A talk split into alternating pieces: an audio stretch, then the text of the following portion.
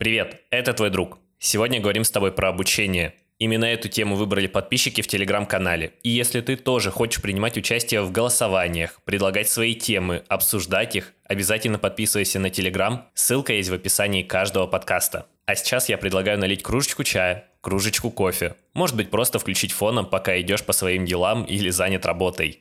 Мы начинаем. Как обычно, давай сначала определимся, что же такое обучение. Обучение – это процесс получения новых навыков, знаний, умений. Думаю, это довольно очевидно и просто. И возникает логичный вопрос, что вообще обсуждать в подкасте про обучение? Ничего принципиально нового или инновационного в обучении не происходило. Да, появилась больше интерактивность благодаря технологиям. Да, используются теперь игровые механики, чтобы у детей или у взрослых была большая вовлеченность в процесс обучения. Но это далеко не самое важное, что сейчас происходит в обучении. И я хотел бы поговорить с тобой про вообще концепцию обучения, про то, как мы проходим эти этапы, школа, колледж или университет, и наше дальнейшее обучение, как должно это выглядеть и на что стоит обратить внимание именно сейчас.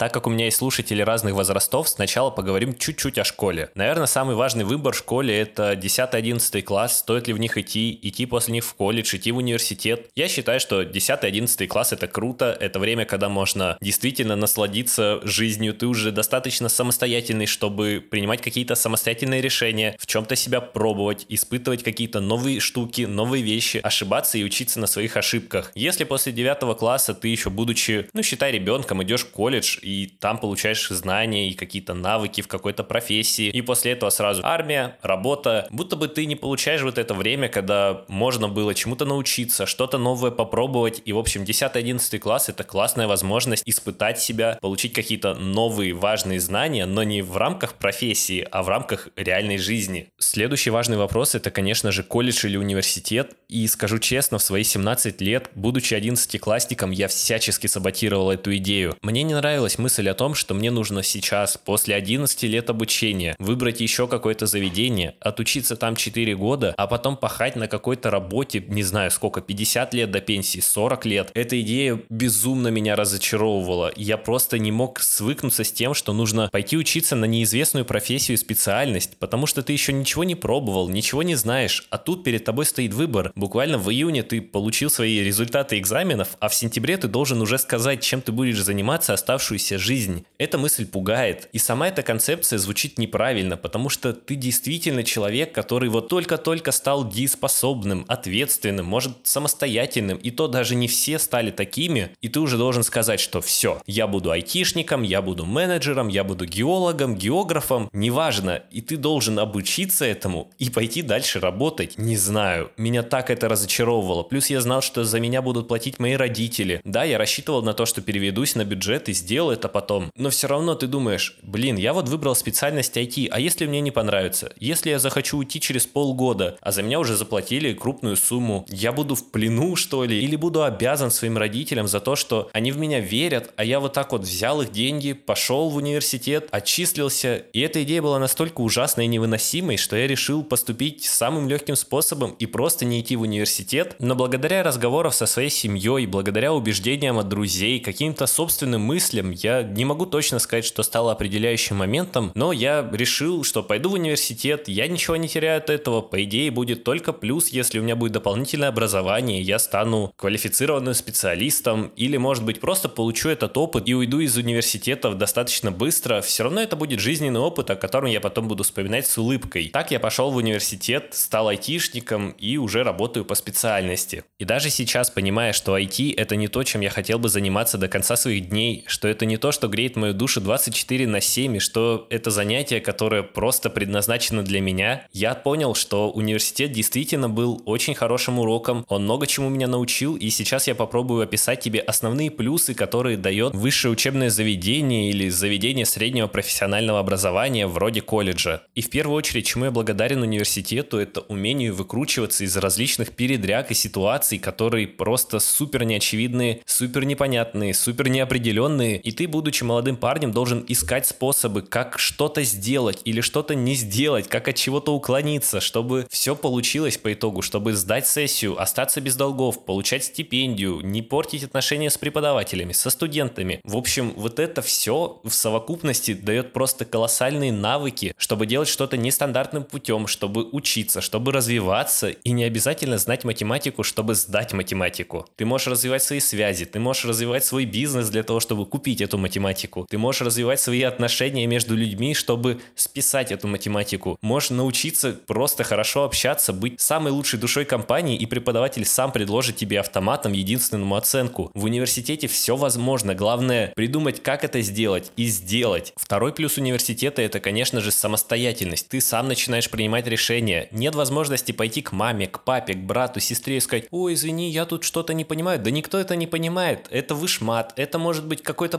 программирование, это может быть дизайнерское задание. И ты сидишь, ты не знаешь. Знают, может быть, только твои ребята, которые ходят с тобой на пары, да и то не все. Или какие-нибудь ботаны, да им просто не до тебя будет, потому что они сами пытаются в этом разобраться и сидят просто над этим часами для того, чтобы это сделать. И ты начинаешь думать, сам соображать, проявлять свою самостоятельность. Думаешь, ага, так, сейчас мне нужно либо учиться, либо пойти на тусовку. А если я пойду на тусовку, как я потом сдам? Ага, мне может быть поможет этот парень. А как, почему он мне поможет? Ну, я ему заплачу. А может быть не так. А может быть ты будешь заниматься дополнительно с преподавателем, ходить на какие-то дополнительные его уроки для того, чтобы разобраться. И когда ты уже сам начинаешь принимать решения, сам думаешь самый оптимальный путь и не просто придумываешь сам этот оптимальный путь, а еще следуешь ему и веришь в него. Потому что есть ребята, которые думают, ага, значит, мне нужно отказаться от этого, от этого, пойти на пару, позаниматься пару часов и не делают этого. Это просто какая-то обломовщина, где ты просто сидишь, думаешь о том, о сем, о том, о сем, а делаешь по итогу просто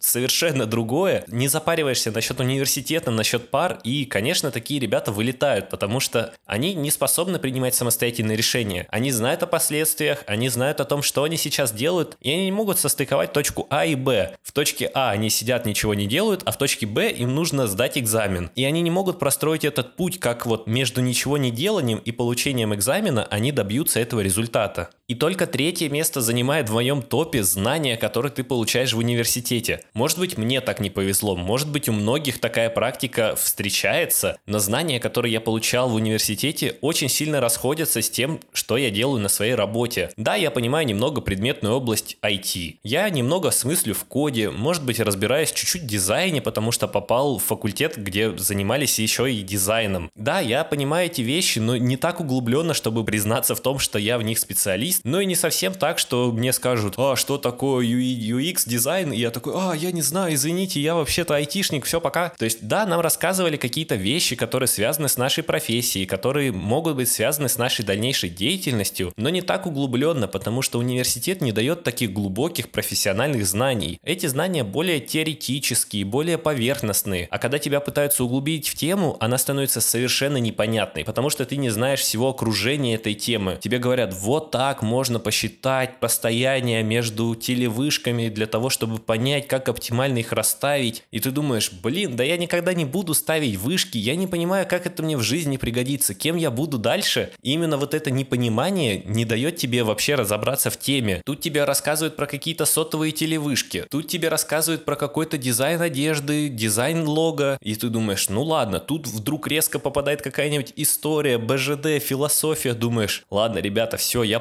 а потом ты резко начинаешь делать какие-то модели информационных систем, и уже совсем ничего не понимаешь, думаешь, да кем я выйду из университета, что я такой должен быть многорукий многоног, который разбирается во всем и ни в чем, поэтому знания у меня только на третьем месте. Они правда помогают чуть-чуть разобраться в теме. Ты можешь уверенно говорить, что я разбираюсь в IT или в твоей любой сфере, где ты прошел обучение, но ты не можешь говорить, что ты супер профессионал в коде, если ты не разбирался с ним самостоятельно. Ты не можешь сказать, что ты очень крутой дизайнер, если ты не занимался этим где-то внеурочно. Поэтому да, знания в университете занимают только третье место и нужны только для того, чтобы разобраться в теме.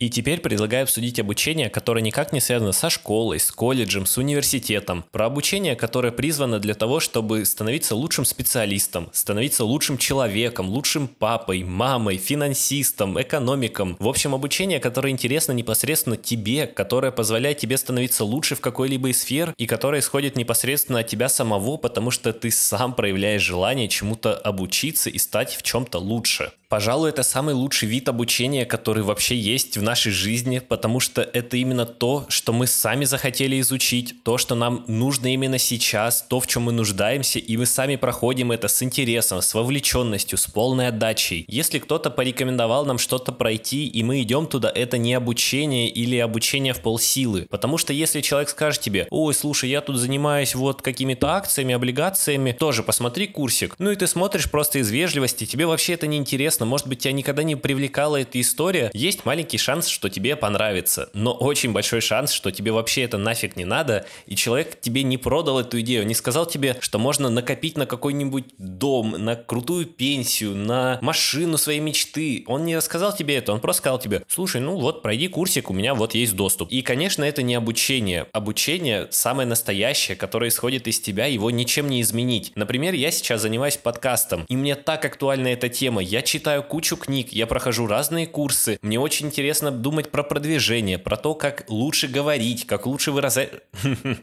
как лучше выражать свои мысли. Даже сейчас с этим иногда есть проблемы, и я работаю над этим. И, конечно, как ты думаешь, есть ли у меня вовлеченность в то, что я делаю? Или я был больше вовлечен в дизайн логотипов, который мне вообще на тот момент был совершенно не нужен?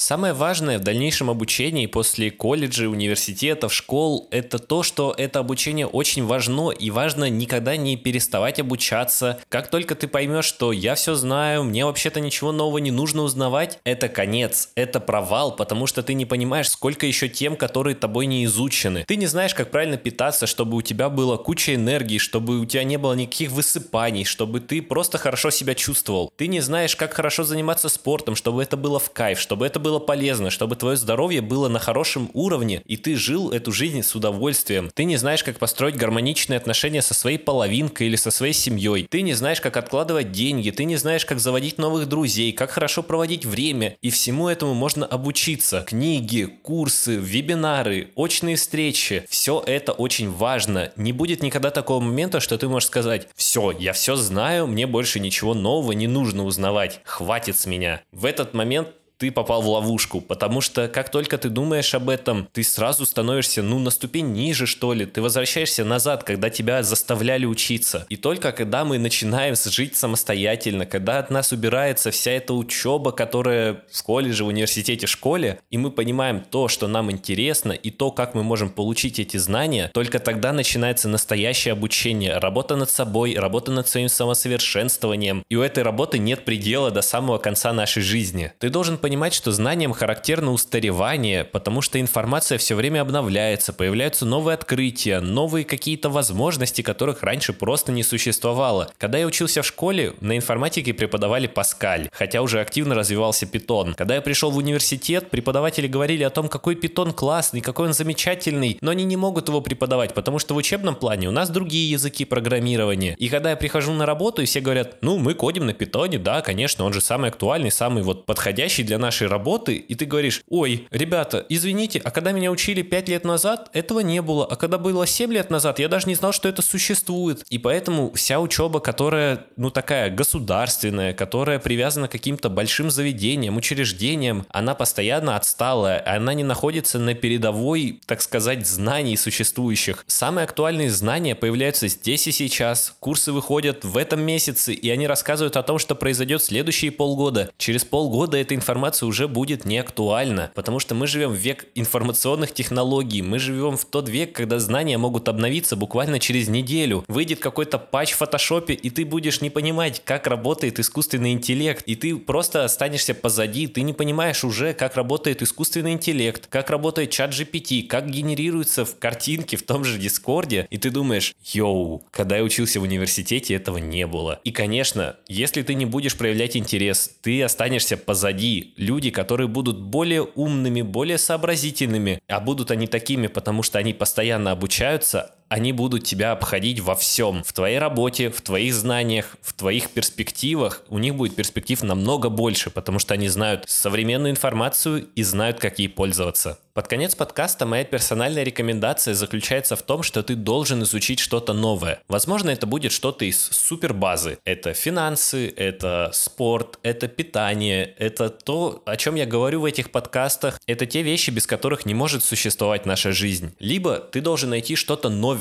что-то современное, что поможет в твоей работе, что поможет в твоих хобби, в твоих увлечениях. Если ты занимаешься риэлторством, узнай про парсеры, про то, как писать самый легкий код и находить очень быстро данные, чтобы ты мог ввести один адрес квартиры и тебе высветилась вся информация, чтобы тебе не пришлось каждый день проверять каждый адрес по куче баз данных. Если ты дизайнер, научись работать с генерацией картинок, с генерацией изображений, научись создавать запросы для чата GPT, чтобы он генерировал тебе текст для того, чтобы ты мог создавать картинки. Как бы сложно это ни звучало, но это тоже тебе поможет. Ты сможешь находить бесконечное количество референсов из просто огромной базы данных искусственного интеллекта, если ты просто научишься это делать. Поэтому, пожалуйста, не забывай про обучение, не забивай на него. Обучайся, становись лучше. Это очень тебе поможет, тем более в контексте того, что ты слушаешь подкаст про саморазвитие. Обучение супер важно. А на этом все.